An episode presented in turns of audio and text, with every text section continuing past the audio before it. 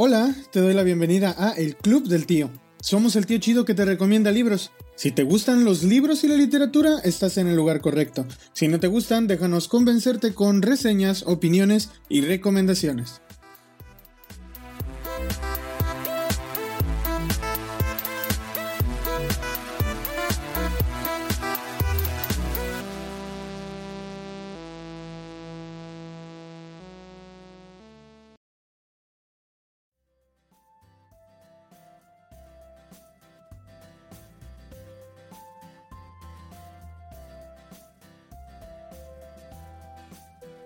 Pero yo sí voy a empezar a tirar hate un poco. Este. Porque, porque yo sí tengo por lo menos dos películas o, dos series de películas que hizo Hollywood que detesto. Que son adaptaciones de, de, libros y que no lo hicieron para nada bien. La primera, la primera, es esta adaptación de la saga Millennium. Que la saga, bueno, la, la trilogía original, yo se la recomiendo siempre a todo mundo. La trilogía es, es magnífica, es, es una novela muy, muy buena y, con unas temáticas súper modernas para todos aquellos este, progres y todo lo que quieras. Eh, entonces Hollywood podía haber hecho algo muy bueno con ella, pero no lo quiso hacer. Y quiso mostrar más melosidad en un romance este, allí por ahí fugaz que hay en el libro. Quiso hacer como... Le quiso dar más protagonismo a quien no lo tenía. Porque en realidad la protagonista de la, de la trilogía es la chica. No se trata de un hombre rescatando a la chica y yo siento que la película de Hollywood quiso hacer ver eso. Quiso hacer ver que el, el, protagonista masculino era quien estaba rescatando a la chica y eso no es para nada lo que el libro lo que el libro fomenta. Esta historia es de una chica que sí pasa por muchos problemas porque está catalogada por el gobierno como una impedida mental. Entonces necesita tener vigilancia y necesita que alguien se haga cargo de, su dinero por ella. Entonces esta persona que es como su tutor legal, aunque ella tiene veintitantos, eh, esta persona aparte abusa sexualmente de ella. Entonces, repetidas veces. Y ella está totalmente acostumbrada a este trato, a este maltrato. Eh, acaba de perder a alguien que ella apreciaba mucho y es cuando su situación cambia a ser esta. Eso no fue lo que le pasó toda su vida. Pero sí, eh, por lo menos en la historia del primer libro, que es lo que quiso adaptar Hollywood, eh, falló muchísimo al cometer estos errores de, de querer desviar la atención del personaje, realmente el personaje principal, a ser el personaje principal uno que no lo es. Es un personaje secundario. Eh, el, personaje del, periodista que está investigando y que se ve envuelto en este asunto con ella es, un personaje que pues sí tiene importancia en la historia, pero que no es el... Eh, quien más nos va a llamar la atención. En determinados momentos incluso ella va a ser quien sea quien lo rescate a él pero siento que Hollywood quiso voltear un poco las cosas y la verdad es que yo detesté la, adaptación de Hollywood, cosa que no me pasa con la adaptación eh, de, su mismo país. Las, las películas eh, ya suecas, esas películas sí tienen mucho esto de que el, eh, ponen el papel de la protagonista como la protagonista y como esta chica que a pesar de que pues es, una chica muy menuda, este, siento que exageraron un poco en Hollywood con los rasgos físicos de la protagonista, pero que en Suecia, por ser un personaje que, de carácter eh, es muy rudo, la actriz eh, tiene más rudeza de la que quizá el personaje en el libro demuestra. Eh, la actriz en la película sueca. Pues yo, yo, yo quisiera la película sueca, pero con la actriz estadounidense. porque sí, con la actriz de Hollywood. Porque, porque la actriz de la película este, sueca sí tiene como un poco, unas facciones un poco más eh, que pueden resultar amedrentadoras. Es decir, no, la ves como tan indefensa como el libro sí describe a, la protagonista y que sí se logra esto con la, adaptación de Hollywood. Pero el problema con Hollywood fue totalmente el guion. Y las películas suecas respetan muchísimo del material original del libro en las adaptaciones. Entonces, ¿qué pasa con la película de Hollywood? Definitivamente no tuvieron una segunda parte, ni una tercera, mucho menos. A pesar de la fama internacional que tuvo la trilogía de Millennium, Hollywood no pudo hacer otra adaptación más de, estas películas, de estos libros, hasta que salió la... Vaya, pues un, escritor revivió la trilogía para completar la saga que el escritor original tenía pensada. Y entonces Hollywood quiso sacar una, un todo en uno que explicara eh, lo que tuvo que haber pasado en la película 2 y 3 y, que empezara con la película 4, todo en un, solo jalón. Un bodrio de película. Entonces, la, adaptación que hizo Hollywood, por eso yo la odio definitivamente. Eh, la trilogía Millennium, la original, porque la, lo que continuaron después yo no lo he leído. Por este temor que tengo de que quiero tanto esa trilogía, está tan bien escrita. Eh, creo que te, se merece toda la fama que tuvo. Está tan bien escrita que no, no quiero ver qué hicieron después con, el, con la historia. Entonces yo me quiero quedar con ese, con ese canon. Aunque sé que el escritor sí quería eh, hacer 10 libros, de hecho él pensaba hacer. Pero pues con 3 hizo más que suficiente. Yo creo que ahí se debería quedar. Y las películas suecas hicieron una adaptación muchísimo mejor que las, que las, que las películas estadounidenses o las hollywoodenses. La verdad sí e, esa es una adaptación que yo detesto completamente porque creo que no respetó la esencia del personaje principal. No respetó que la protagonista es la mujer y no el varón y siempre quiso ponerla como en el lugar de que aunque sí la sociedad la ve como un ser indefenso, eh, desde el sentido legal y desde el sentido físico, porque un poco sí lo hace, eh, ella no es nada indefensa porque pues utiliza su cabeza y esa es su arma más, más letal. Entonces, también, también un poco, porque no? Se defiende físicamente, porque hay unos momentos en el libro llenos de tensión en donde ella, a pesar de su eh, a pesar de sus características físicas, tiene que enfrentarse a, hombres súper corpulentos y enormes, altísimos, este, y musculados, que, que le van a pegar cuantas cuantos trancazos se les venga en gana porque la quieren matar y se va a tener que defender de ellos y aún así sale librada. Entonces yo creo que esa esencia del personaje Hollywood la echó a la basura y no me gustó por eso la, la adaptación cinematográfica de Hollywood, no. La adaptación sueca creo que respeta mucho esa esencia del personaje y me gustaron muchísimo y esas películas las acabo de conseguir. Entonces yo estoy muy contento por haber conseguido las películas suecas que antes no se podían conseguir en México, por lo menos no se pudieron conseguir eh, en un rato. Este, pero sí salieron en, en DVD directamente, nunca se vieron en cine. Pero ya las conseguí en DVD y tengo que comprarme un DVD para poderlas ver. Existen los DVDs aún. Pues en, em, una, en una computadora quizá. Sí, creo que lo que comentas, Isaac, es como mi gran pleito.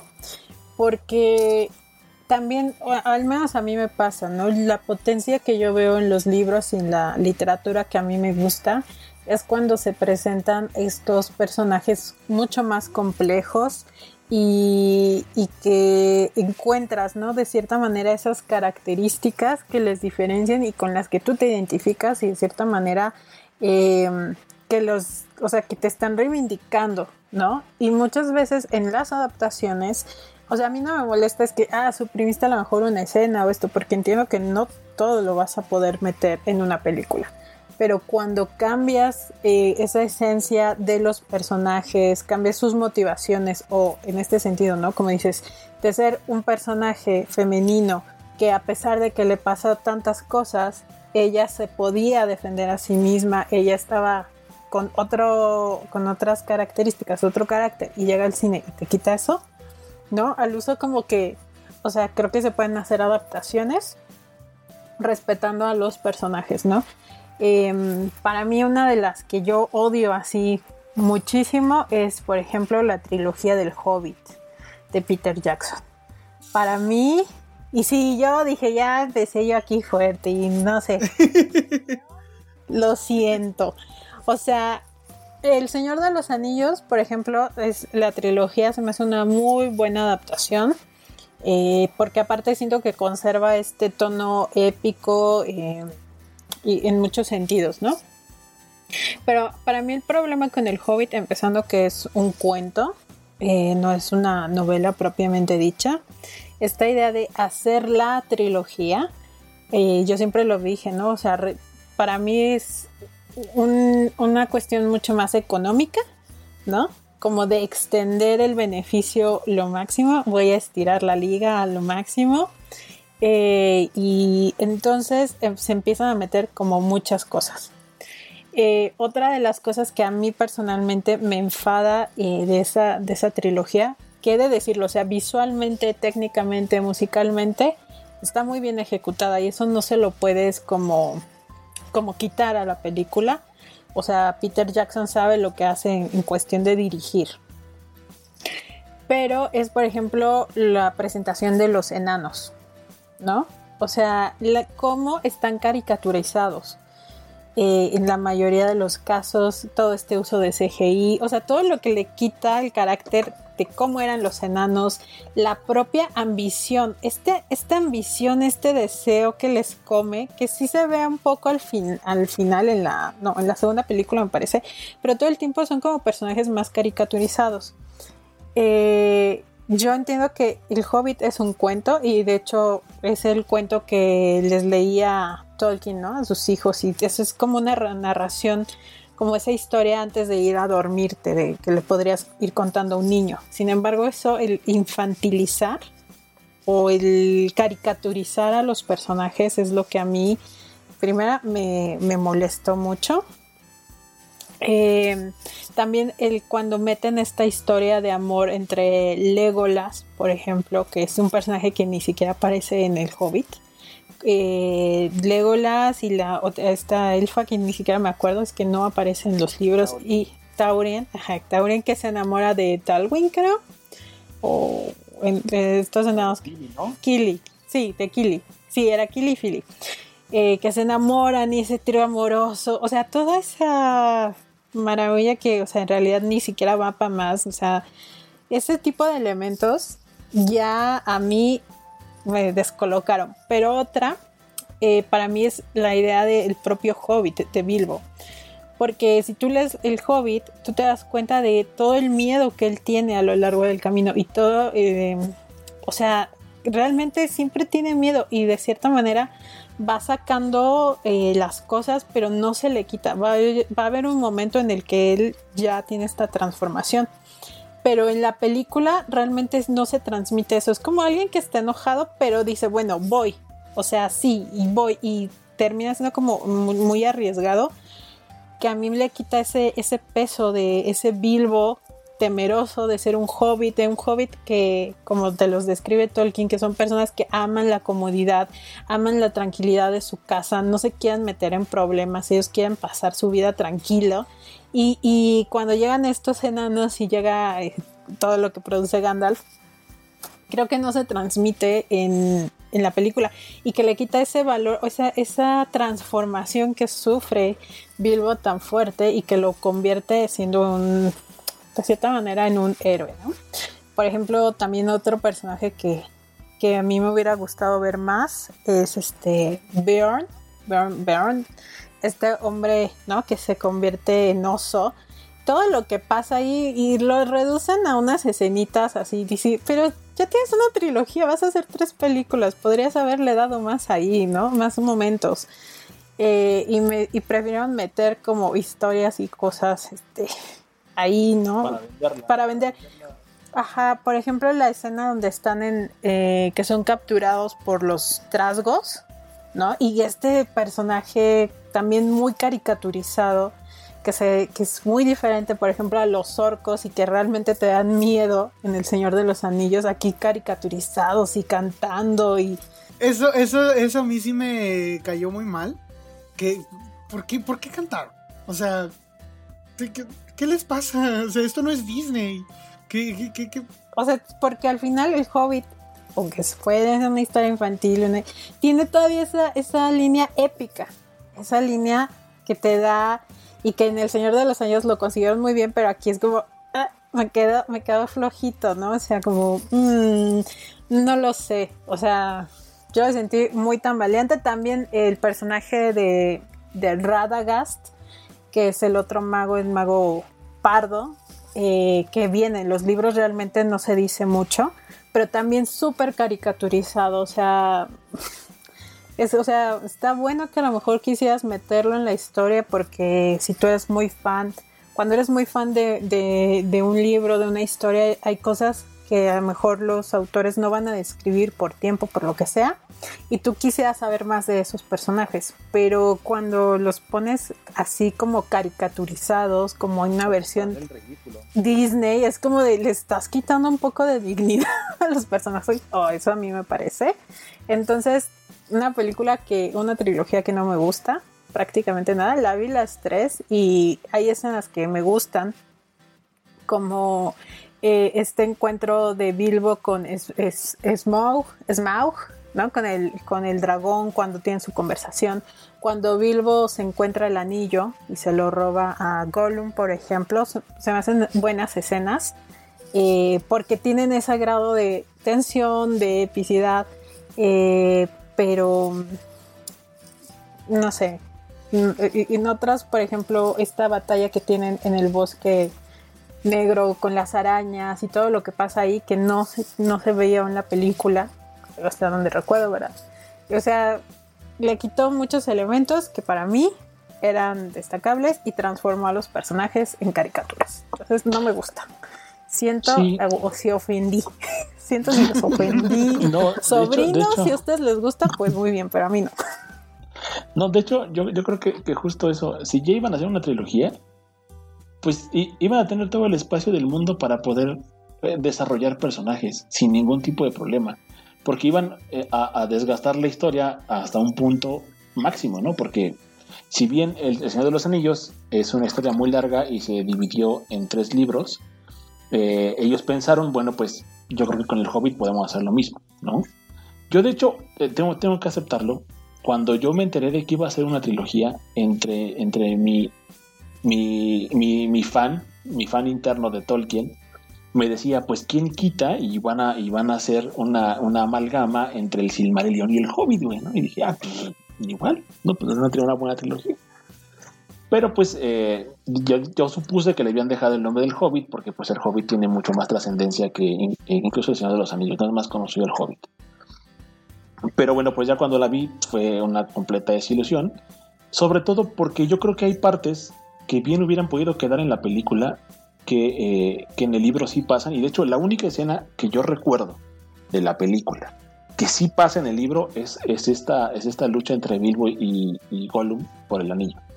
En el, eh, del el juego de las adivinanzas. Que me gusta mucho en el libro y la, en la película creo que lo hicieron muy bien, pero creo que es la única escena que sí respeta el libro de Tolkien. Yo no sé cómo Christopher y, y, Tolkien, y Tolkien State dijeron que sí a, una, a un proyecto como ese. Don Cangrejo te puede contestar. el dinero. Justo, ¿no? el dinero. Porque, porque de verdad es, es, una, es una muy mala adaptación. O sea, yo creo que a lo mejor las personas que no sepan de Tolkien y nunca hayan leído El Hobbit, puede que digan, ah, pues es una buena película, porque como dice, está muy bien ejecutada, tiene muy buenos efectos especiales, tiene una narrativa eh, pues eh, cinematográfica muy bien, muy bien realizada. En la realización de la película en general no es mala. Eh, pero ya, ya si te metes a la historia y si ya leíste el Hobbit, pues te vas a llevar un chasco enorme. Porque aparte yo creo que los personajes que deberían de tener protagonismo en la historia no lo tiene, o sea, Smaug no tiene el protagonismo que debe tener en la historia. Y si es una trilogía, vuelvo a lo mismo, si es trilogía, pues dale, dale profundidad a los personajes. O sea, está bien, invéntate las historias si quieres, o sea, cámbialo si quieres, pero, pero que respeta esa esencia de los personajes de, que, Tolkien puso ahí. ¿no? Eh, otra, otra escena que me hubiera encantado ver y que de hecho yo sí esperaba ver era justo el tema de las arañas, pero las arañas salen en el libro. Hablan y se van y se van diciendo dónde están y es toda una odisea de Bilbo para poder salvar a los enanos y de hecho es a, partir de ese punto donde los enanos empiezan, empiezan a querer a Bilbo y lo ven ya como el héroe que, un hobbit nunca pudo ser sí, una de las cosas el switch del personaje exacto exacto y de hecho una de las cosas importantes del libro es que eh, cuando recién inicia el libro Tolkien te describe, como dices, ¿no? toda esta parte de, lo que significa ser un hobbit, que eh, sería lo más acercado a ser un ser humano. Eh, en el mundo mágico de Tolkien, ¿no? Los hobbits. Y eh, esta, esta, esta, esta parte hogareña y el, desprecio que sentían acerca del ruido, de las aventuras, y, porque eran personas que estaban contentas y felices con su pedacito de tierra, eso era lo que ellos los hacía felices. Eh, sin embargo, existían algunos, algunos hobbits, los, los Tuk específicamente, que eran, eh, que eran hobbits aventureros, ¿no? Y que de hecho tenían, eran muy ricos y por eso estaban en la, en la, en la, en la comunidad, pero los respetaban por ricos, no porque fueran unos hobbits ejemplares. Y Bilbo es, era, era una mezcla entre los Bolsón y los Tuk. Entonces eh, eh, viene como esta parte de que Bilbo en el fondo sí es un aventurero, o sea, está, está, está educado como un bolsón, eh, tranquilo, eh, eh, un poco huraño, amante de sus buenos muebles, del buen vino, de la buena comida, del orden, etcétera. Pero nunca en el libro, pero en la película, te dicen que, está esta otra parte de Bilbo que es lo que realmente Gandalf ve.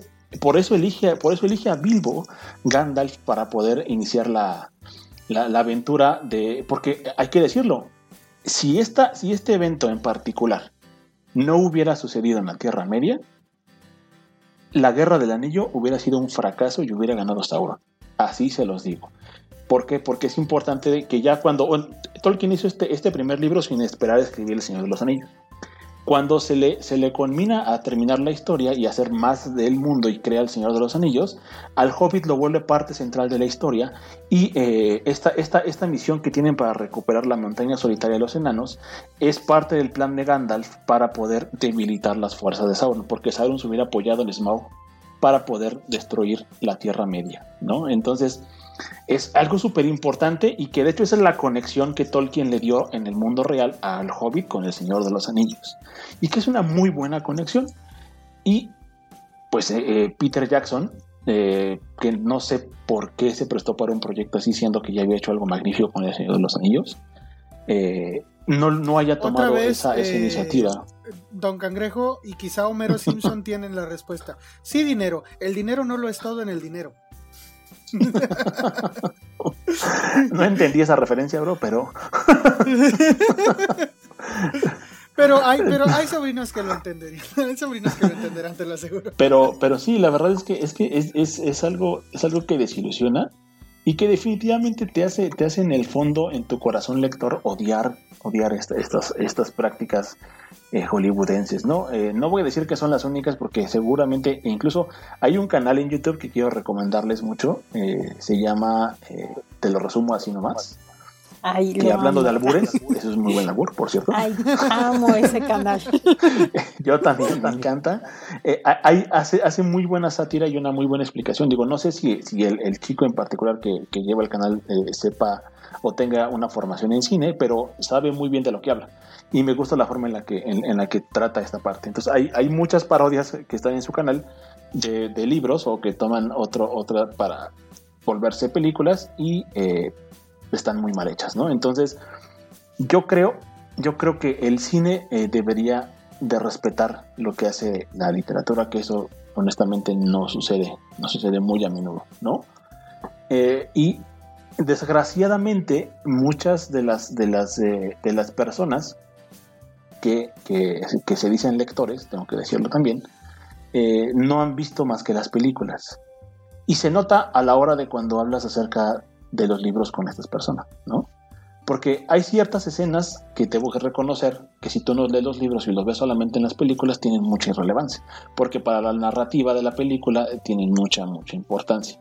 Como lo que, lo que sucede con la, el hacha y Jack en El Resplandor de Kubrick, ¿no? Si tú nunca has leído El Resplandor de Stephen King y solamente has visto la película de Kubrick, seguramente eh, eh, la referencia principal que tengas de Jack es, es, el hacha rompiendo la puerta, ¿no? pues amigo mío, estás, estás haciendo error porque evidentemente no es así, ¿no? No es un hacha en lo que usa Jack Torrance para, para abrirse camino hacia, hacia su esposa. Pero no es algo malo, digo, tampoco es que quiero, porque esta, esta adaptación en particular sí me gusta, de hecho ya lo dije, me gusta más que el libro, pero, eh, pero, pero eh, es a lo que voy, o sea, seguramente muchas, muchas, muchas personas eh, que están allá afuera se, han, se han visto las películas y no se han leído los libros y tienen una idea muy errónea de lo que es el libro en particular. Sí, es que esta idea general de que, pues ya vi la película, ¿para qué leo el libro? Mm, la verdad sí es muy tonta. O, yo, por ejemplo, prefiero, sí, casi siempre, o sea, si es posible, leer el libro antes de ver la película. Si se trata de una cosa que vaya de literatura que me gusta leer. Por ejemplo, no tuve la suerte de leer El Señor de los Anillos antes de que salieran las adaptaciones. Porque pues yo era muy niño. Eh, entonces, no, no había yo leído El Señor de los Anillos. Pero me he dado oportunidad de leer. Tampoco la he terminado, la, verdad, tengo que aceptarlo. Pero sí reconozco que no, para nada, haberme visto la primera película del Señor de los Anillos. Eh, es lo mismo haber leído el primer libro del Señor de los Anillos, o la primera parte. Eh, y pues mucho menos el Hobbit. ya lo empecé a leer hace poco, yo no lo había leído. Y no tiene nada que ver con la, con la, la película, a mí me aburrió. Y, yo dejé, yo no vi las películas, yo nada más vi como 40 minutos de la primera película. Y me aburrió mucho y le apagué. Eh, igual como dijo la tía Bri, disculpen si a ustedes sí les gustó. Eh, pues qué bueno, qué bueno que disfrutaron de algo por lo que pagaron. Porque pues al final de cuentas quiero creer que pagaron por ello. Entonces, sí, o sea, pero a mí no, a mí me aburrió mucho. Pero empecé a leer el libro un poco con este temor de que quizá me fuera a, aburrir. Y no, el libro la verdad es que es, muy bueno y, tiene como un ritmo que no encontré yo en la película y que es algo que, que sí le veo yo en contra de que por lo mismo como quisieron hacer mucho, quisieron abarcar mucho, quisieron ponerle mucho relleno, eso como que le corta mucho el ritmo a la, a la película y con 40 minutos me bastó y con 20 páginas del libro me bastó para darme cuenta de esa enorme diferencia. No puedo decir más al respecto porque les digo, no he terminado de leer el libro y no voy a terminar de ver las películas. Pero honestamente, pues desde allí, si, si con 20 páginas me basta para ver esa tremenda diferencia, pues sí, como película quizás sea muy buena aparte, pero viéndola aparte. Que es un poquito también lo que me pasa con la historia interminable, que hace poco que hicimos el podcast, la tía Bri no la quiso ver, yo le dije a ella, yo le dije a ella, vamos a ver la película y hablamos de la película, y ella dijo, no, así, así como ahorita. pues vela tú, dijo. Eh, no, la, historia interminable, al final de cuentas, también les pasó. Pecaron de querer hacerla mucho más larga de lo que era.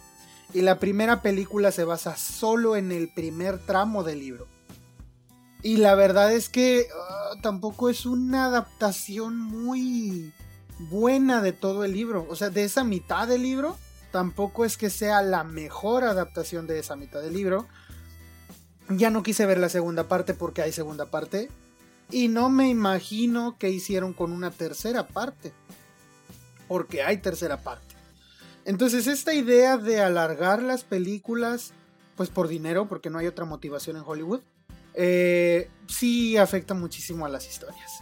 Sobre todo a historias eh, que dan para más si tienes el interés de profundizar en ciertos detalles que al escritor pudieron habérsele pasado. Pero si no tienes el interés de profundizar y solamente vas a agregar relleno, la verdad es que al lector le va a molestar, definitivamente le va a molestar porque va a decirte justo lo que están diciendo ahorita. Si ya tenías seis horas de tramo para darme tres películas, ¿por qué rayos no me dijiste qué pasó con este personaje? Por ejemplo, una cosa que en la historia interminable hay mucho y hay, hay varias ocasiones en las que dice... Eh, a este personaje ya no lo vamos a ver, pero eso es una historia que podemos contar luego. Algo así dice, o esta es una historia que se va, que se puede contar después. Que debe contarse después. Es, exactamente, que debe contarse después. Eh, ¿cómo me encantaría a mí saber esas historias? Y creo que en la historia interminable hubieran podido hacer guiños al, final del libro, al final de la película, perdón, a estas historias que quizás se deban eh, platicar después. Pero no lo hicieron tampoco y digo, no, como, como un niño que la vio cuando tenía poco de haber salido la película, sí tengo como una relación afectiva con esa película porque me gustaba de niño pero solo por haber visto solo la película. Y ahora que leí el libro, mm, me cuesta trabajo tenerle el mismo afecto, pero creo que siempre y cuando uno se mantenga alejado, mantenga alejado el libro de la película, puede tener, puede aceptarla, puede tolerarla. Pero ya después ya no. ¿Eh? Honestamente, yo sí tengo un cariño especial a la película, porque tengo que aceptar que fue la primera película que vi sin saber que era un libro. Y cuando me enteré de que era un libro, yo me sentía maravillado. O sea, yo tenía, no sé, siete, ocho años cuando la vi. Eh, un poco menos quizá, no, no, me acuerdo muy bien. Pero cuando me ya dijiste ya, tu edad, ya, no, ya no te puedes. no, no, o sea, pero saquen sus cuentas. Saquen sus cuentas, sobrinos. ¿Quién más? Pero, en realidad eh, eh, me acuerdo, yo me acuerdo con mucho cariño de esa película porque a mí en particular me gusta mucho. Y la sigo viendo con el mismo cariño, pese a que, a que el libro sí, sí es brutalmente bueno. Completamente diferente, de la, pero, de la película. Sí se puede y, justo, y justo este tomando, tomando esa, eso, que, eso que comentas acerca de, de estos finales que le daba a los personajes, por ahí leí alguna vez eh, en, algún, en, algún foro en internet que Michael Ende lo hizo con toda la, la intención de extender el universo de la, de la, de la historia sin fin. Porque algo, algo que hizo y que ustedes mencionaron dentro del capítulo es que él no quería terminar la historia sin fin. O sea, una vez que ya se metió a la hora de hacerlo, le gustó tanto el ejercicio de, crear un mundo fantástico que quería extender todo el universo. incluso la premisa principal de la historia sin fin es que justamente es el mundo de las fantasías humanas. Es, el mundo de, de donde van a parar las vidas de todos los personajes que se han creado a lo largo de la literatura eh, en toda en toda la expresión de la palabra, ¿no? Los buenos, los malos, los mágicos, los eh, los locos, todo, todo va a terminar al, mundo de fantasía. Que tiene el libro que no lo mencionamos en aquel podcast es que es esto, las criaturas vivían eh, no eran puras criaturas buenas. Había criaturas y decía, de hecho, criaturas malas. No, no, en realidad fantasía es un lugar amoral en fantasía no. Por eso la, emperatriz eh, eh, infantil no tenía ningún tipo de distinción. Y la emperatriz infantil no es otra cosa más que el puente. Es el puente entre el mundo humano y fantasía. Por eso es que ella eh, es el mismo Aurin y es la que no puede morir. Y por eso siempre ha existido. Porque ella es el puente entre el mundo humano y el mundo de la fantasía. y, justo, y justo en eso, justo en ese sentido, Michael Ende, por eso dice, decía ese artículo, eso que leí alguna vez, que estas historias eran como su cue de, de, Michael Ende dentro de la historia sin fin, para decir, ah, güey, te voy a desarrollar ahora la historia de, no me acuerdo cómo se llama este héroe. del, que, del que pelea contra... Contra el dragón inventado de Bastian. Ajá, ajá. Que le inventa un dragón. Y que, va, y que va y rescata a su, a la, a la, su amada. Y, a su amada princesa. Entonces, todas esas historias se quedan inconclusas, pero lo hizo, lo hizo con toda la intención de que Michael Ende iba a releer su historia sin fin y iba a empezar a sacar estos pedazos e iba a empezar a hacer las historias aparte que tendrían que ser contadas en otra ocasión. Porque así lo dice, esta es una historia que debe ser contada en otra ocasión. Y me da lástima que no lo hizo. No lo hizo. Creo, que, creo, que, creo que no le alcanzó la vida. O sea, honestamente creo que eso fue lo que, lo, que le impidió continuar con, todo esto. Pero Michael Ende, eh, eh, perdón, Mijael, Mijael Ende Mijael, porque es, es alemán. Lo, sí, lo, lo, ¿Cómo se dice cuando lo haces lo mecanizamos. en inglés? ¿no? porque Michael tampoco es. es eh, bueno, pues sí. Pero como lo, que lo. Lo anglo. anglo, eh, anglo sí, no sé, anglo, anglojonizas. ah, bueno, eso. bueno, lo, lo vuelves, lo vuelves un, pues eso, un, un vocablo. Ustedes saben qué queremos decir. Anglosajón, ajá, ¿no? Ajá, ustedes me entienden. Entonces. Pero ¿sabes qué? Eh. me enteré hace poco. Hace un año una editorial independiente en España que se llama Tinta Púrpura. Sacó un compendio de, creo que son 16 cuentos, relatos cortos, que retoman justo esas historias. Oye, hay que buscarlo. ¿Para enojarnos o para decir, ay, mira qué bien lo hizo? Pues, bueno, pero son historias, o sea, son autores independientes, son, o sea, no, no tiene nada que ver con Mikael Endel, no tiene nada que ver con, con él, pero este, sí sacaron ese compendio y la verdad es que yo sí le traigo ganas, pero acá en México eh, lo veo complicado. Entonces, mmm, creo que se, creo que sería algo interesante si pudiera, si lograra traerlo para acá. Pero si, si ustedes, ¿ustedes lo leerían? Sí, por supuesto, claro. Como dije, para, para enojarme o para decir, mira, qué bien lo hicieron. Vamos a hacer Exacto, sí, sí, sí. Es que aparte, eh, honestamente, tú, lees la historia sin fin y, y, y, lo hace tan bien, lo hace tan bien Mijael, que de verdad te dan ganas de, de, de, tú ser Bastian y meterte a fantasía y empezar tú a fantasear, güey. Y empezar a hacer tus propias historias. Y Pero fíjate que esa sensación de querer ser Bastian y de querer meterse a la historia, no la tengo con la película. Ni de niño me pasó. A mí eh, sí. Porque, a mí tengo que decir lo que sí. Pero tú ya leías. Y quizá el mensaje para el niño lector, el mensaje para el niño que lee es diferente. Entonces, para el niño que solo está viendo una película, solo, y te lo digo desde mi perspectiva, porque yo solo estaba viendo la película, no me, no era como, ah, yo también quiero estar ahí. Yo era como, ah, pues qué chido. Se metió, está interesante la historia. Ah, está muy chido este mono acá gigante. Ah, no, hombre, sí, este, está volando en un perro. Este, o sea, era. el perro. sí. que es un, es un pero que yo tengo con, la, con la adaptación. Yo a, a, Fujur no lo veía igual, pero pues no sé por qué lo pusieron así. Pero ese es otro. Ese es otro... el nombre.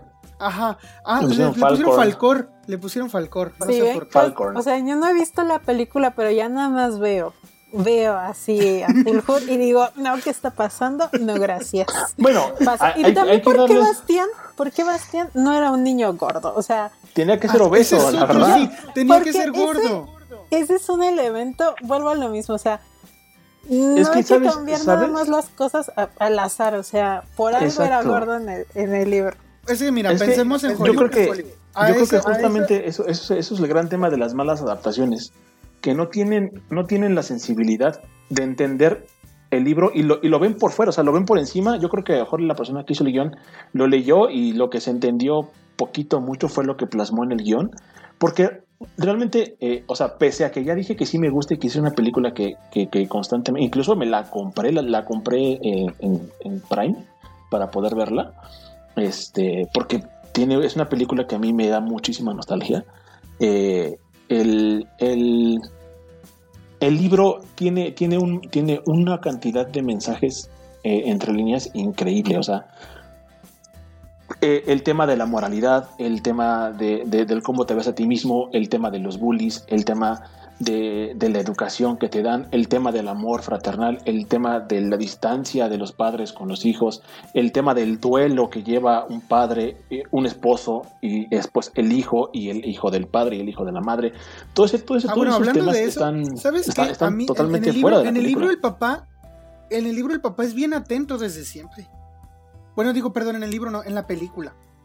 En la película el papá es muy atento y en el libro no, en el libro el papá eh, él lo nota ausente. Entonces creo que eso también tiene mucho que ver porque fíjate, a la hora de que, porque no lo pasan, a la hora de que él quiere regresar, este, no, no podrían hacer esta adaptación de gastar su último recuerdo para regresar a Fantasia, para, porque su último recuerdo es su papá. No, no, no es el mismo impacto si tú le pones a un papá atento desde el principio. ¿Sí me explico? Bueno, por lo menos no como lo pinta el libro. Entonces, también esa es otra falla que yo le veo a la película. Y mira qué bueno que tuvimos chance de hablar de, la película ahorita, porque ni lo habíamos planeado. Pero, pero sí, qué bueno que después de haber hecho el podcast del libro, pudimos hacer esta observación también, porque, pues sí, sobrinos, no se queden solamente de que si ya vieron la película, el libro ya está, ya está palomeado en su lista. Nada que ver, en serio, nada que ver.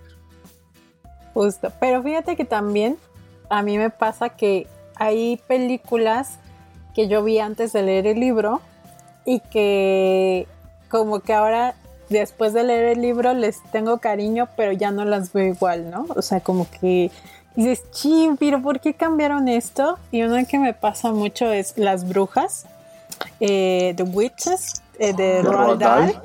Que yo leí, yo leí el libro ya muy muy grande, quiero decir que lo leí hace un año y que me encantó y que en general creo que es una buena adaptación en términos generales. La, de, los, de los 80, 90, 80, 90, no lo sé. Que cuando hice el, cuando hice el, spot para, para, el, para el, el programa de, de, la historia interminable, en, el podcast yo puse la película de los 90 y la película es de los 80 Entonces cuando escribí en Facebook, este, le puse la película de los 80 Entonces, ya al último ya no sabía si era los 80 o era los 90 Pero sí, estas películas nos dieron, los 80 nos dieron muy buenas películas de fantasía. 80 finales, principios de los 90 dieron películas. Pero, mm, o sea, no, no quiero hacer spoiler mucho, pero eh, el final en la película es mucho más, digamos, esperanzador. Eh, con el protagonista. es que no sé si decirlo, ¿verdad? Pero bueno, eh, en la película digamos que el protagonista se salva de cierta manera y en el libro no. En el libro, y eso es, creo que es muy consistente también, por ejemplo, con el carácter propio de Roald Dahl, que hacía historias que bueno, no solo hizo historias infantiles que muy famosas, ¿no? Como Las Brujas, Matilda, eh, Charlie la fábrica de chocolates, pero también el, el zorro eh, también escribió este eh, textos de suspenso y con mucho humor negro. Entonces, Las Brujas, por ejemplo, a mí me parece un magnífico libro infantil porque no termina con este final feliz. O sea, y, que te enseñan, o sea, creo que esos son los grandes libros, aquellos que te enseñan que la vida a veces no va a ser siempre feliz, en que a lo mejor los eh, héroes no van a ganar del todo, y eso es algo que pasa en, el libro de las brujas y que se pierde eh, pues un poco al final de esta película, aunque creo que está bien adaptada, y después viene otra categoría que creo que odio más, que son las adaptaciones, eh, las, los remakes ¿no? De las adaptaciones literarias de los 80s, 90 o para atrás, ¿no? O sea, ya alguien lo hizo, lo hizo más o menos porque creo que también hubo una cepa de muy buenos eh, directores como Stanley Kubrick, por ejemplo, Hitchcock que adaptó Psycho, Psicosis, ¿no? Em, los pájaros. Carpenter, los pájaros, o sea, todo este, o sea, tienen, tenían esa cepa de esos buenos directores de repente, ¿no? Pero ahora estas nuevas adaptaciones como Las Brujas, que salió creo el año pasado, yo ahí, ahí estaba en el, en, el HBO y dije, bueno, vamos a, vamos a verla un ratito. No, o sea, eh, volver a esto, o sea, volver a infantilizar las, a los personajes, la película de los 90 es muy aterradora. O sea, si tú eras niño, yo creo que sí. es muy aterradora y ver cómo todavía, se Todavía, creo que si eres niño ahorita, ahorita, yo creo que si eres un niño ahorita de menos de 10 años, menos de 10 años podría darte mucho miedo esa película. Sí. Sí, y entonces. Pero bueno, este... depende de qué niño, ¿eh? Porque hay muchos niños que ya ven muchas cosas bien locas en YouTube. entonces... sí, claro, pero, o sea, yo creo que, digamos, en mi, en mi momento, y yo que desde muy chica empecé a ver películas de terror, en que me, me daban permiso y yo era muy fan desde ya los 5 o 6 años, lo digo, de ver películas de terror. Sí, su cara extrañada de, de, del tío. Sí, sí, yo, yo, yo, yo bien extrañado. Yo, yo, la verdad, no, yo no vi It, no vi eso hasta que pasé los 15 años. Yo la vi cuando tenía como 9 años. No, yo, a mí no me dejaban verla. A mí me dijeron no, porque te va a dar miedo y no vas a dormir y vas a tener pesadillas. Yo no veía los expedientes secretos X porque me daban pesadillas, porque de verdad me daban pesadillas. O sea, yo sí era muy miedoso. O sea, yo, bueno, yo ya les hablé a ustedes de por qué no leo terror. No queremos saber. No queremos saber si sí puede pasar o no. Sí, este. Y, y vi las brujas y realmente me parecía pues sí, aterrador un poco, ¿no? estas mujeres. Y en esta, eh, que ya ese es gusto personal también, cuando abusas mucho de los efectos especiales, no sé, y ya, ya no da miedo.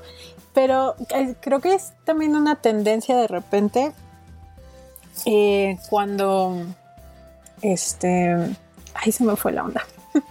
es esta tendencia de como bajarle y como hacer más, más light ciertas cosas, ¿no? Como echarle azuquita, vamos a endulzar esta historia, ¿no? Y también en la nueva versión aparece un, nuevo personaje, que es una ratoncita, que termina siendo también una niña que habían convertido eh, las brujas. Pero bueno, o sea, como que puedes decir, bueno, pues ni mal ni bien, pero cuando te das cuenta otra vez que es como para encajar en estos nuevos tiempos y como endulzar la historia y cubrir la cuota, ¿no? De personajes, pero no terminan de encajar. Bueno, ese, ese tipo de, cosas también que se hacen con las, nuevas versiones, eh, pues no, no me gustan, ¿no? Por ejemplo, Cementerio de Mascotas, la nueva versión, eh, quitan ahí, no sé si la vieron, pero eh, quitan ciertas cosas, como para hacerlo más dulce de repente, como, ay, no sé. Y eso me da mucho, mucho coraje. O sea, los libros tienen esa potencia de, permitirte, o sea, un buen libro, una buena película te va a permitir jugar, te va a permitir explorar otros lugares que a lo mejor como persona no creerías que puedes hacer o, o visitar. Y cuando le quitas eso es como, pero es, es, como, es como, explorar sentimientos, como explorar, sentimientos, desde, un lugar seguro. Y cuando te quitan eso que te hace explorar quizá el terror o, la angustia, o para endulzarlo y ponerte en un lugar más seguro, pues no, la película es un lugar seguro porque la película no te va a causar daño. Eh, psicológico por lo menos si eres lo suficientemente maduro para aceptarla. Eh, quizás si no tienes la madurez, pues no te conviene ver ciertos, ciertas películas o leer ciertos libros, pero, pero digo, en general, bueno, por, en general, general, este, la película es un lugar seguro por el hecho de que es algo que no existe. Entonces, ya que hasta eso quieran endulzar y, hacerlo seguro o friendly, eh, pues sí se me hace pues una exageración. Yo hay una película que, que no me gustó son tres películas en general, pero creo que una fue peor que otra y por eso ya no siguieron haciendo películas de eso y abandonaron el, proyecto de seguir haciendo películas de eso, que son las películas de Narnia. Eh, esas películas yo, esas sí todavía les tengo hasta, hasta más cariño todavía que la historia interminable, porque es una de esas películas de momento familiar en el que vas al cine y te acuerdas de ese momento. Entonces, eh, me gusta mucho la primera, la primera película. Eh, luego me leí los libros, salió la segunda película y no me gustó mucho la segunda película. Luego pasaron años y salió la tercera película y la detesté. Y yo me quedo definitivamente con los libros y quizá con la primera. Pero la segunda y, la tercera son un están mezcladas, ¿no? Porque no, no van en el orden de los libros. El primero es eh, El sobrino del mago y creo que ah, bueno. hicieron primero en, La bruja orden, y el ropero, en orden cronológico, de, de acuerdo a la, a la, línea del tiempo de la historia, la primera, que, la primera que debería salir es El sobrino y el mago. Pero si tú lees en orden cronológico de acuerdo a la línea del tiempo de la historia, eh, hay spoilers o, cosas que ya no te resultan tan sorpresivas más adelante. En cambio, eh, en orden de publicación, que es el orden en el que yo recomiendo que lean los libros, va primero eh, El León, la Bruja y el Ropero. Entonces, sí es un, es un. es algo atinado ir primero con el León, la Bruja y el Ropero. Pero donde desatinaron fue en cambiar la historia del segundo y el tercer libro. Porque ya para el, para el segundo libro ya había ciertos cambios que le habían hecho a la historia. En el primer libro como que quisieron dejar de lado esta parte em, de los orígenes de la bruja blanca. Es decir, hay un pequeño guiño a que Aslan y la bruja blanca son igualmente, eh, ¿cómo se dice?, antiguos. Hay un pequeño guiño a eso. Eso, se me hizo una copia, eso se me hizo una copia a Michael Mm, Es que, mira, tiene mucho, bueno, pero Michael Ende, Michael Ende escribió después de, de, de Pues sí. De CS Luis. Eh, es una copia, quizá, en ciertos aspectos, al Señor de los Anillos, y eso ya lo habíamos platicado antes, pero sí tiene muchos aspectos de eh, la fantasía épica del Señor de los Anillos, pero sí infantilizados a un nivel de comprensión lectora de menos de 10 años.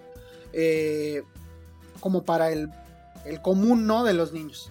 Pero, pero sí la disfruta uno como adulto y no me gustó que quisieron quitar un poco estas partes eh, que abordan cierta mitología, eh, digámoslo desde el punto de vista del cristianismo pagana. Eh, quisieron, quisieron disfrazar un poco esas cosas que sí explora un poco el primer libro, al hablar de Lilith, por ejemplo, y de que la bruja blanca tiene que ver con su descendencia. Y por eso a los niños se les llama hijos de Adán y no este y a la bruja no. Eh, eh, ahí ya le da un, un comienzo distinto, completamente distinto a la bruja blanca, que yo creo que es crucial para entender por qué son enemigos de la bruja blanca. Y, y yo, y eso no está en la película. Y yo, como disfruté mucho los libros, yo sí dije, ¿por qué no lo pusieron en la película? Si eh, físicamente ella es igual a los niños, por- porque, porque se parece físicamente, ¿por qué no haces esa diferencia desde el principio? A, que yo cuando la vi, yo dije, pero pues sí es humana, o sea, también debe ser hija de Adán, ¿no? O sea, yo pensaba, pues si a los niños les dicen hijos de Adán, ¿por qué a ella no le dicen hija de, hija de Eva? Como a las niñas también, que les dicen hija de Eva. Ah, porque ella no es hija de Eva. Pero eso no lo dicen en la película.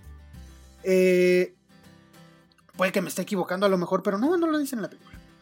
El asunto es que luego empiezan a cambiar muchas este, cosas de la historia para el segundo y el tercer libro. Empiezan a, cambiar un poco los eventos que dan pie a que los niños regresen a Narnia. Eh, para el tercer libro es, es una total y completa historia diferente.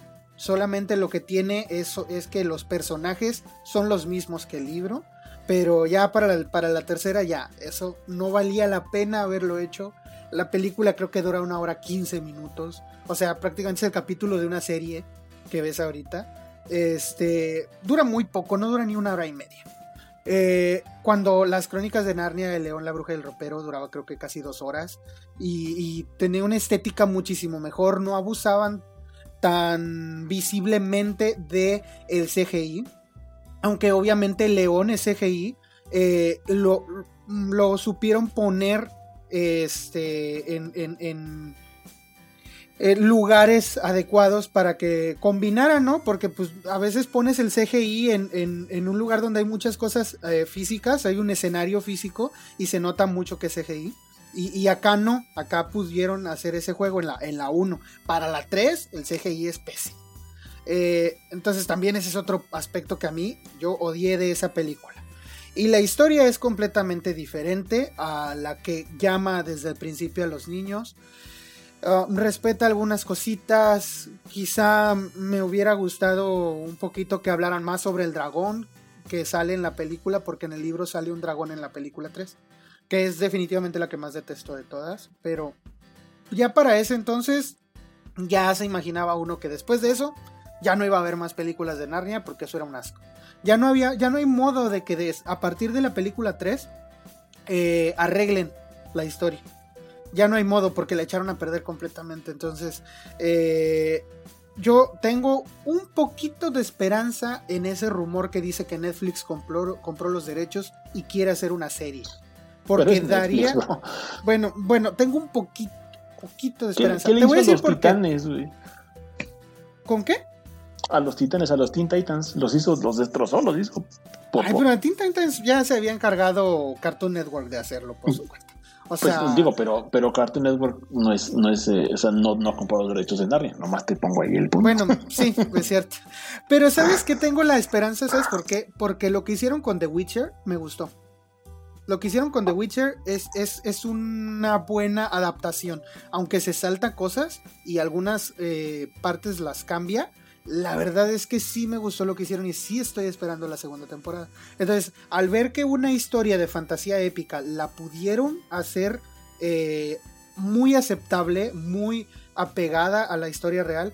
Yo creo que podrían eh, eh, hacer lo mismo que con The Witcher, pero con Narnia. Entonces, no sé, no sé si lo vayan a hacer. No sé si de veras, si sea real ese rumor que vi por ahí en Facebook de que están comprados los derechos por Netflix. Pero definitivamente esas películas yo las detesto. Ya no me gusta. La primera, le tengo este cariño, este mismo cariño que dices, sí, sí. Por, por lo mismo, por, porque es como más este, al, al, al, a, ¿cómo se dice? A la nostalgia, me pega un poco más a la nostalgia. La verdad es una bonita historia. Para, para el cine es una bonita historia. Pero el libro ahonda más en otros temas. Entonces, obviamente el libro está mejor, pero solo la primera, de ahí en adelante ya no las vean. Lean los libros. De hecho, yo creo que eso, eso, eso, eso obedece a un tema, a un tema de, de, velocidad.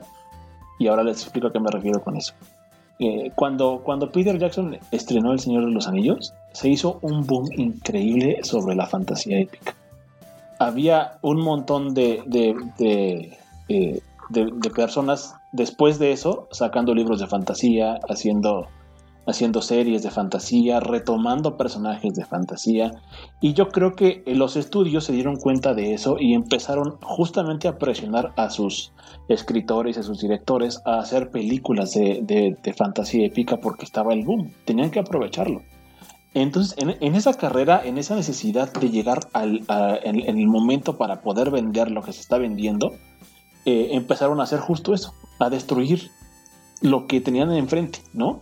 porque obviamente no se dieron el tiempo de leer, eh, se le puede llamar saga porque es una sola historia, la saga completa de Narnia, eh, entender cuál, es, cuál era el contexto de C.S. Lewis, que de hecho hubo una pelea importante entre C.S. Lewis y, Tolkien por, porque Tolkien decía que después de que él le había mostrado los escritos, él empezó, a, de hecho, C.S. Lewis empezó a escribir después de que Tolkien haya escribió El Señor de los Anillos, entonces eh, hay todo un tema ahí que muchos llaman que es rumor. Yo honestamente creo que sí es así, porque si leyendo libros en Narnia sí te das cuenta que hay mucha, mucha, mucha eh, pues tela de dónde cortar que puede decir esto es de esto de Tolkien, esto también es de Tolkien, ¿no? Ambos, ambos pertenecían a esta corriente de, pensamiento ultracatólico, los dos. Y se, ve, más, se ve más en Lewis, eso sí es cierto, se ve, se ve mucho más en Lewis, pero eh, a final de cuentas la historia que representan en Hollywood eh, carece completamente del contexto del que le dio eh, eh, Lewis, ¿no? O sea, para, para, dar un poco el contexto que yo tengo de la historia, y probablemente eso sea algo interesante de analizar también en las películas, es que para, para C.S. Lewis el, el, ropero no era un ropero físico en el sentido de que la puerta era para aquellos que eran puros de corazón, es decir, los que van a poder entrar al cielo. Y Narnia era un tipo de corrupción entre, entre este mundo ideal con la bruja, que es justamente la que llega a invadir con el tema del pecado, ¿no? Entonces, pero es un contexto muchísimo más de los libros porque esa es la historia que él quería construir directamente de, Narnia, ¿no? O sea, él quería eh, expulsar, de hecho, eh, el, príncipe Caspian es, como esta personificación del héroe, eh, pues sí, y religioso, que tiene como todas las armas divinas para poder alcanzar eh, esta, esta pureza y que tiene la posibilidad de unir el mundo pecador de los humanos con el mundo fantástico de Narnia. Ese es mi, punto de vista. Y no hay nada de eso que se pueda plasmar en la película, de ninguna forma. Nada, nada, nada, absolutamente nada. Y, justo yo creo que lo que, lo que, lo que quería hacer C.S. Lewis con Narnia era hacer una, una, eh, una forma de evangelización. Eso es mi punto de vista. Eh, quería hacer una evangelización a, través de un mundo fantástico eh, con todas estas ideas católicas y, debo decirlo, ortodoxas de la creencia para, para con sus lectores, ¿no? Cosa que las películas desecharon completamente porque el público al que van dirigidas las películas desde el punto de vista de los intereses de Hollywood no tiene religión, o sea, ellos escriben para católicos, judíos, musulmanes, quien quiera ver y quien tenga la posibilidad de pagar la película, pues la va a ver, entonces no pueden limitarlo. Eso es otra cosa también importante. El cine nunca, nunca va a, meterse, si no es de su, de, su, de su interés, eh, si no le, le, va a retribuir económicamente, nunca va a meterse en las ideas de un autor, si no le, si no le funcionan para aplicarlo al, al desarrollo de su historia en particular, ¿no? Fíjate que el Narnia solo leí el primer libro. Ajá. Y, ay, no, o sea, justo este tema de la evangelización y dije, ay, no, ya no seguí leyendo nada más. Pero fíjate que, bueno, me dio cringe así con... Yo, yo que, yo que, yo que lo veo desde, lo veo mucho desde el aspecto religioso, eh, sí me dio curiosidad ver qué tanto hacía, o sea, sí me dio, sí, me dio curiosidad ver eh, qué tanto se esforzaba por eh, decirlo y no decirlo al mismo tiempo, ¿sí me explico?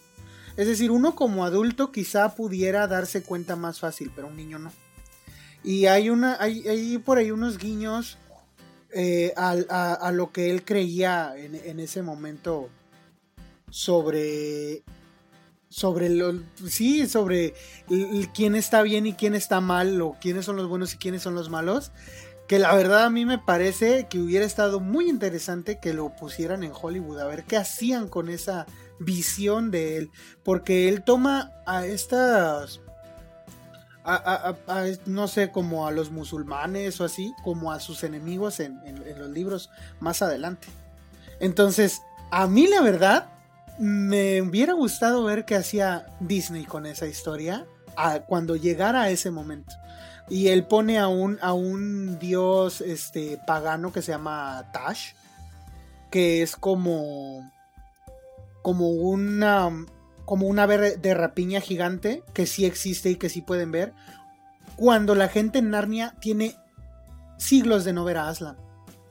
Entonces, eh, también habla sobre este, eh, este momento de la pérdida de la fe eh, por, por, por, la falta de, de la entonces a mí me gusta la historia. O sea, a mí me gusta la, historia en general. Pero pues sí creo que la infantilizaron mucho y le cambiaron muchísimo. Ya no, ya no da para más. No, sí, y que otra parte, o sea, hay que reconocerlo a veces. O sea, sí, las adaptaciones a veces sirven para que los lector, eh, los potenciales lectores lleguen a los libros y se puedan a veces enganchar. O sea, y tiene sus ventajas, simplemente hay veces que dices, pero ¿por qué? O sea, ¿pero por qué hiciste esto? Claro, Que pues como a mí me pasa con Drácula, eh, lo tenía que decir. Drácula de Francis Coppola, ¿qué pasó ahí? Yo tenía mucha fe en ti y no.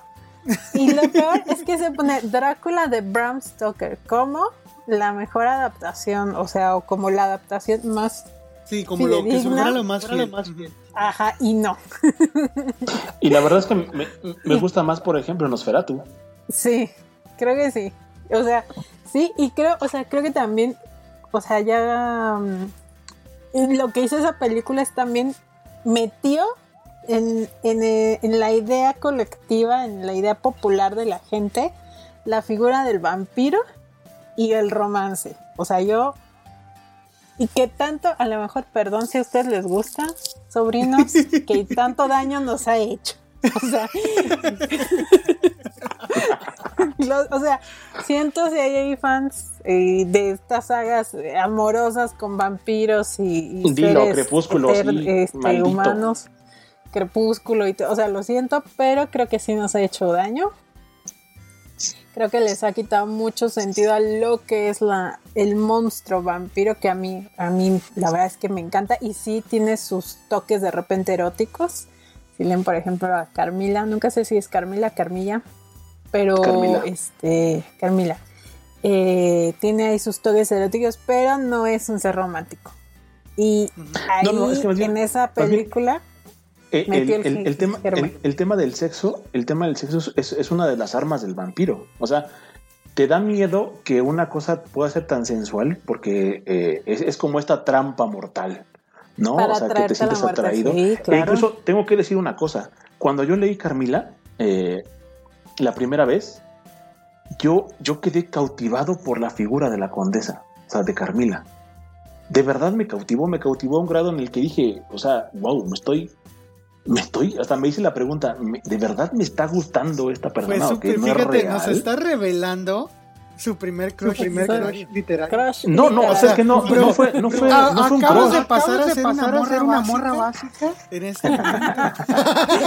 No, todos somos crush No, todos nos ha pasado. No. La verdad es que a todos Pero nos ha bueno, es que en realidad Sí. no, no lo veo como un crush, sino más bien era, era como una, un tema de. O sea, Es tú que cuando te vas, cuando, cuando te vas esa- a enfrentar. No, eh, mira, ah, voy a esto. Eh, y quiero, esto, con esto quiero decir lo, lo bien que está hecho el libro, ¿no? O sea, eh, cuando tú te vas a enfrentar a una historia de vampiros, después de haber visto, incluso tengo que decirlo, Anne Rice contribuyó mucho a la, a la romantización de los Sí, vampiros, fue, ¿no? fue de las primeras, pero la Exacto. película ya vino a darle ahí. Sí, exactamente. Y bueno, después de leer Anne Rice, después de leer entrevistas con el vampiro, la está del vampiro y todo esto con esta romantización acerca de la forma en la que el vampiro es y, y cómo es, tú te vas a enfrentar al libro y dices, ah, sí, ¿no? Y de repente te das cuenta de que esta, esta, esta, esta mujer enigmática, preciosa y con todos los atributos es, es, un, es un monstruo y que tú dices, güey, si yo estuviera enfrente de ella, dejo que me coma, ¿no? O sea, a ese grado, es, es a lo que voy, es a lo que voy. O sea, realmente, realmente es, es aquí donde tú como lector te, te planteas la idea y dices, qué miedo, güey. O sea, eh, de verdad un vampiro tiene esta capacidad de, de cazar humanos a través de la sensualidad, ¿no? De este, porque de hecho justo el tema, el tema principal del vampiro como ser maldito es, eh, es, es esta, es esta, este juego satánico de, por decirlo de esta forma, de, eh, del sexo, porque el sexo evidentemente es, es una forma de, eh, de, contribuir a la cultura del pecado. Entonces, no solamente te condenas por el hecho de, de haber sucumbido ante un, ante un ser sobrenatural, sino te condenas porque eres, eres, eres, eres presa de tus deseos. Y eres presa fácil de esos deseos. Y si un libro te puede hacer eso y tú, te pones en la realidad y te dices, o sea, si yo tuviera aquí a Carmila enfrente, no, no, no le pongo ni dos peros y ya me está chupando la sangre, güey. ¿No? Y así, tal cual, me muero. ¿No? O me vuelvo uno de, uno de sus súcubos, sin, sin, bueno, súcubo no porque soy hombre, ¿no? Pero, eh, o al- alguno de sus esbirros, por así decirlo. Entonces, eh, eso, eso es algo, es algo que te motiva a seguir leyendo y que desafortunadamente Hollywood viene a ser un desastre total.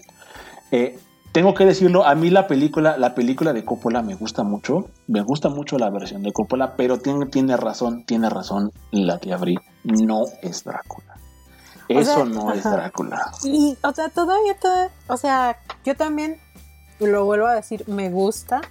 Fue de estas películas que vi antes de leer el, el libro. Eh, la escena del lobo y Lucy, ay Dios, qué terror. ¿No? Pero ya esta parte donde el Drácula incluso se enamora de Mina y se sacrifica Ah, y sí, dice, no, ay, eso- sí, mátenme ya porque no merezco morir y me flagelo y, o sea, no, señores. No, o sea, es los ridículo, vampi- la verdad. Los vampiros, no, o sea, no harían eso, no, o sea, no está en la esencia, ¿no? Son bestias.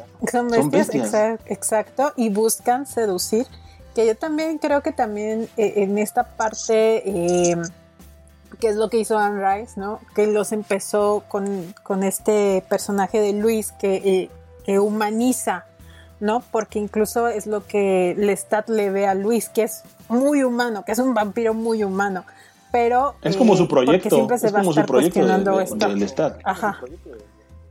Ajá, para, para quitarle esa humanidad de cierta manera, pero bueno, ya se fue desvirtuando en, en el paso de los libros, pero que eh, con esta también película, esta versión de Drácula, sí se ve como que el vampiro puede ser muy humano y puede enamorarse y puede, eh, y ya después pasado lo que pasó, ¿no? Con Crepúsculo, vampiros que ya no comen humanos. Bueno, en- sé que en la serie, bueno, le- me leí el primero, me lo prestaron. Y sé que hay otros vampiros que sí comen, pero son los malos. Pero están estos vampiros buenos y, y que reprimen incluso sus deseos, ¿no? De, de chaparse a la protagonista y... Cuando el O sea, vampiro es todo no lo contrario. Es todo lo contrario. O sea, el vampiro al contrario te incita a pecar. Tienen una función específica de, de ser malvados por el hecho de ser malvados. Entonces, si tú le quitas el- lo malo a algo que se supone que tiene que ser malo, pierde todo el sentido. Por eso es que a mí, en particular, lo que hizo esta señora eh, eh, Stephanie Meyer con los vampiros se me hace algo absurdo y de verdad Stephanie Meyer, si alguna vez escuchas esto y, se puede de manera automática traducir al inglés, te odio. Eh, te odio profundamente. La porra te saluda. La porra te saluda. arriesgándome, arriesgándome a, que nos dejen sin mundial. Eh. ya saben que. Eh, entonces, honestamente, yo creo que eso es algo que, que de hecho Hollywood ha contribuido mucho, mucho, mucho, mucho a perpetrar esta romantización de, los, de las cosas eh, que supone que deben ser malas, ya en algún momento lo abordamos. Otro, otro libro que lo hace y, que, otra adaptación que lo hace también es 360 eh, DNI, con esta romantización del secuestro, del machismo, de, del tema del narcotráfico, del tema de los... O sea, nunca va a ser la opción, llámese hombre o mujer, que tu pareja ideal sea un criminal. O sea, eh, si esa es tu idea del, del, éxito, del éxito romántico en tu vida, yo creo que tienes un problema. No, y mira, yo, soy, yo, yo, siempre, yo siempre he dicho y, lo sostengo, yo creo que la obra debe separarse del autor. Yo soy partidario de esa ideología. Pero, pero a mí lo que no me gusta es que tanto el autor como la obra participen de la, de, de la idealización, de la apología y de la romantización de temas que dañan a, a la sociedad. Para, para los que los que no obviamente no nos ven, no nos ven, eh, llevamos ya dos horas y media eh, de conversación. Bueno, tres porque hubo, un cachito, hubo un cachito que no entró en la grabación.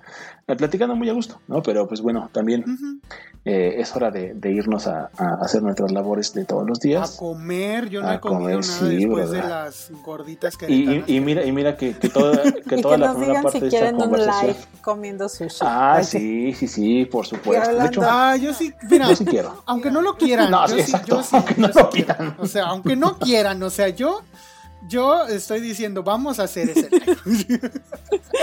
quizás, bueno, quizás ganamos dinero cosa como esos videos de gente que random que se pone a comer. Quizás así nos miran Necesitamos hacer una. Lo voy a meter, lo voy a, meter a, mi próximo OnlyFans. Oye, ¿supieron eso que OnlyFans ya va a dejar de ser no por? Qué ah, triste, güey. que les dije en el grupo. que ya no querían, ya, ya, iban a.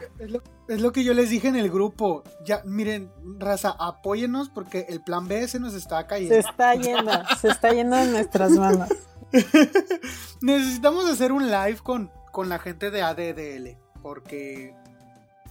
Porque siento que hay mucho, mucha chisma que podríamos echar para. sobre, sobre el grupo y sobre, sobre nosotros.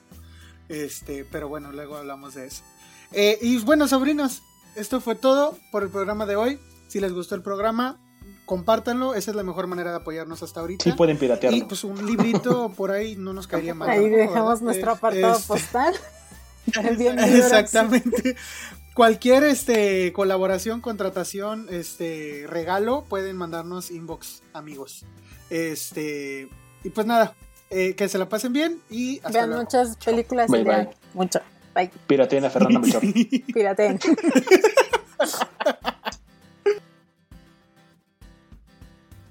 Esperamos que hayas disfrutado de este capítulo. Te recomiendo suscribirte para escuchar todos nuestros episodios futuros. Danos tu opinión por medio de nuestras redes sociales. En todos lados nos encuentras como el Club del Tío. Si nos quieres apoyar, la mejor manera de hacerlo hasta el momento es darle like, suscribirte, dejarnos un comentario y compartir. Yo soy el tío Isaac y nos escuchamos en el próximo episodio del Club del Tío.